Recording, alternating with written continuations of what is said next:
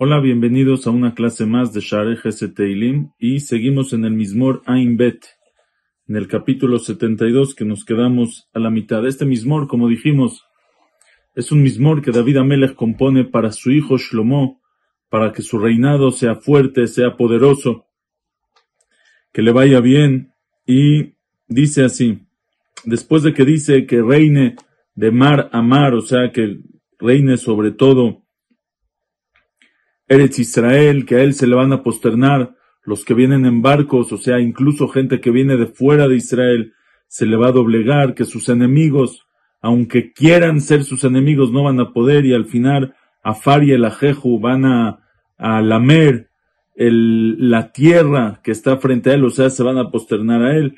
Dice así, Malchet Tarshish Ve'im Minhayashivu, los reyes de Tarshish, Ve'im, reyes de las islas, Minhayashivu, tributo, le habrán de regresar, o sea, le van a traer regalos a David, reyes lejanos, alejados de Eretz Israel. Dice el ¿por qué dice Minhayashivu? Una, un regalos, ofrendas le van a traer, tributos le van a regresar, ¿por qué no dice Yaviu le van a traer? Dice Lefishe Yete Midi, Pam Ahar Pam, Amal Shava. Dice regresar porque lo van a hacer una vez y otra vez y otra vez. Por eso toma el término leashiv, regresar. Lo van a regresar a hacer todo el tiempo. Le van a traer regalos. Vishtajavulo. Dice, perdón, Malchet Arshish Veimin Hayashivu, Malchesh Usva, Eshkar y Akribu. Los reyes de Shva y de Sva son otros países importantes que había. Eshkar y Akribu. Eshkar es un presente, también es otro sinónimo de regalos. Y Akribu le van a ofrecer, le van a ofrendar. Veishtajavulo kol melachim. Y se van a posternar a él todos los reyes. Kol goim abdu, todos los pueblos los servirán, como era en verdad en tiempos de Shelomo Amelech, que todos los pueblos le servían, le pagaban, em, pagaban impuestos, como dice el Pasuk allá en Melachim, Vejola Aretz Mevakshim et Shlomo, de todo el mundo buscaban a ver, conocer a Shlomo, Vema Meviim Ish Minjato, y ellos le traían, cada persona traía su regalo, traía su tributo, le traían regalos a David, a Shlomo Amelech. Dice, ¿y por qué tanto? ¿Por qué tanta grandeza de Shlomo? Hizo em, guerras grandes. de, dónde, ¿De dónde la grandeza de Shlomo? Dice, Kiyatzil Evion Meshavea, porque va a salvar al pobre, al paupérrimo Meshavea que clama, Veani Veenozelo y al pobre que no hay quien lo ayude. Esa es la grandeza. Entonces el Radak explica que Kiyatzil, por eso lo van a querer todo el mundo. Le fija Yoabu ¿sabes por qué lo van a querer todo el mundo? Porque van a ver que es un rey justo que se fija también en los pobres, en los indigentes. Pero el Metsudot dice Kiyatzil, ¿sabes por qué le va a ir tan bien a Shlomo? A Tobá ahí, todo ese bien que va a tener Shlomo, que lo van a amar y lo van a querer y lo van a servir y va a gobernar sobre todo el Israel y todo el mundo le va a pagar impuestos.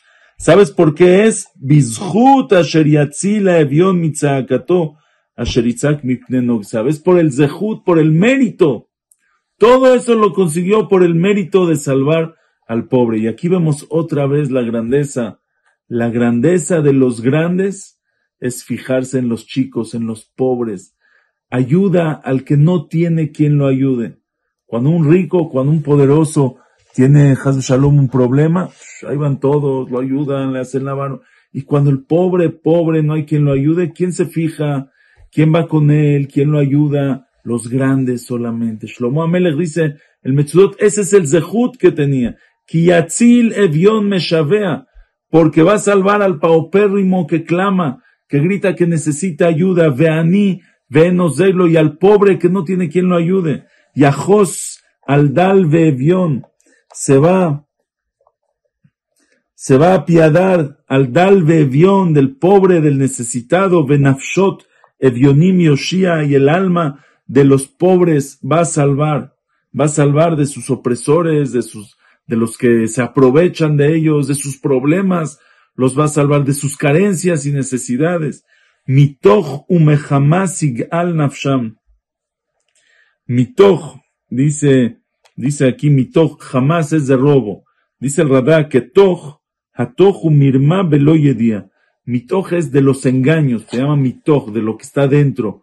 Por fuera parece todo, todo bien parece por fuera, pero por dentro hay engaño, hay mentira, eso es mitoch, de la trampa, del engaño, mitoch jamás y del robo, de lo que les pueden robar, al nafsham, va a, va a redimir, va a salvar sus almas. O sea, va, va a salvar a los pobres de que no les vean la cara, de que no les hagan trampa. Veyekar, vean este, Veyekar damam benav, Veyekar, y va a ser caro, va a ser, este, yakar, va a ser preciado su sangre en sus ojos va a ser preciado el valor de un pobre en los ojos de Shlomo, el rico más rico del mundo. Eso es grandeza. Viji, vitenlo mizav shva. Dice Viji, le va a dar vida al pobre. Vitenlo mizav shva, le va a dar del oro de Sheva. Sheva es los que le van a traer ofrendas de lo que los regalos que le traen Malchesh Shva Usva, los reyes de Shva. ¿Qué hace Shlomo? con ese dinero, con ese oro, con esos regalos que le dan, se los reparte a los pobres. tenlo mizav shiva vitpalel ba'adotamid. Y con eso el pobre va a rezar por Shlomo siempre.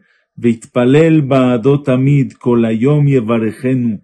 Todo el día lo va a bendecir. Así explica Rashi que vitpalel ba'adotamid, eh, así explica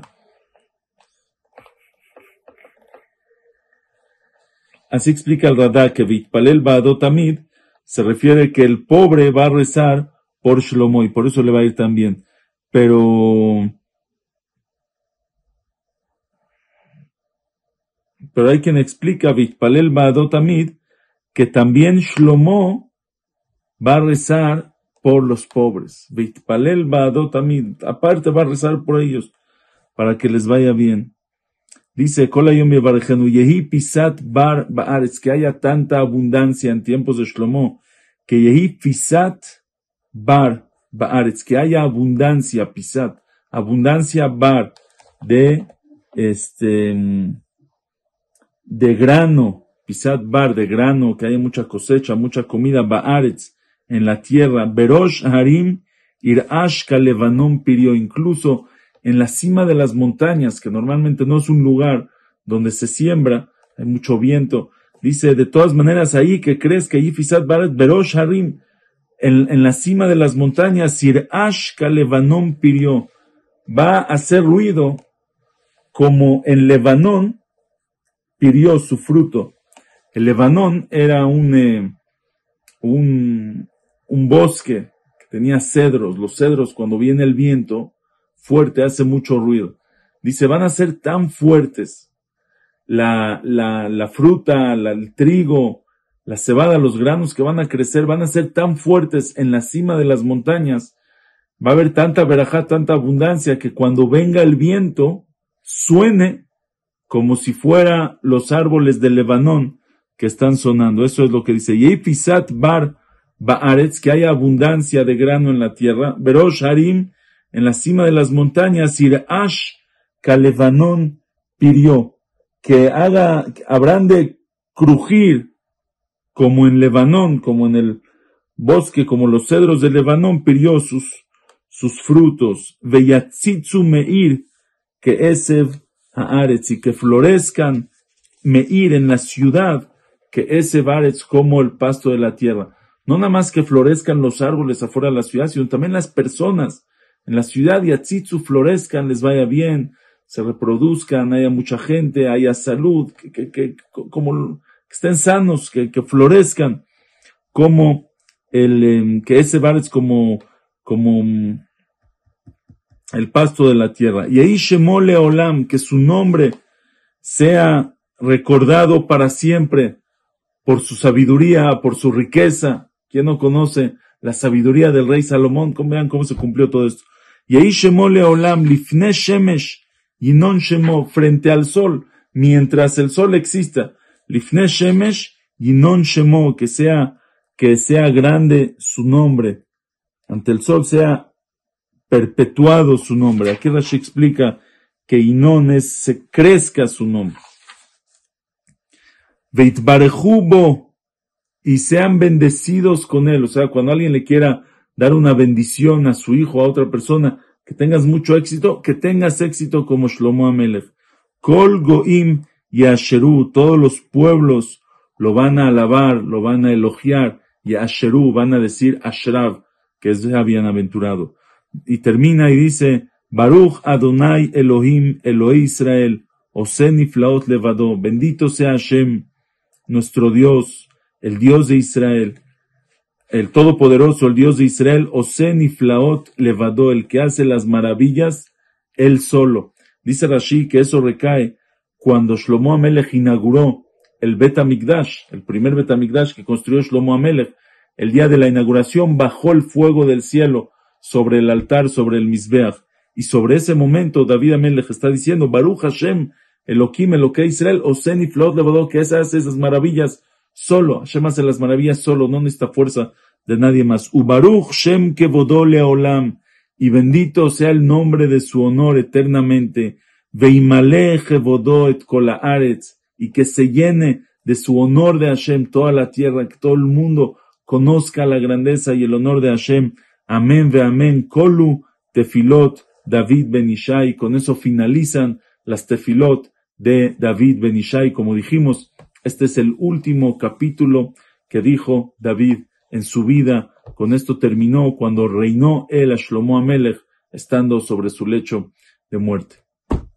Hasta luego. Seguimos Bezrat Hashem. La próxima clase. Aquí también termina el Sefer Sheni, el segundo libro del Sefer Teilim. Y vamos a empezar Bezrat Hashem la próxima clase, el Mismor 73. Ya es Sefer Shelishi, el tercero de los cinco libros de Teilim. Hasta luego.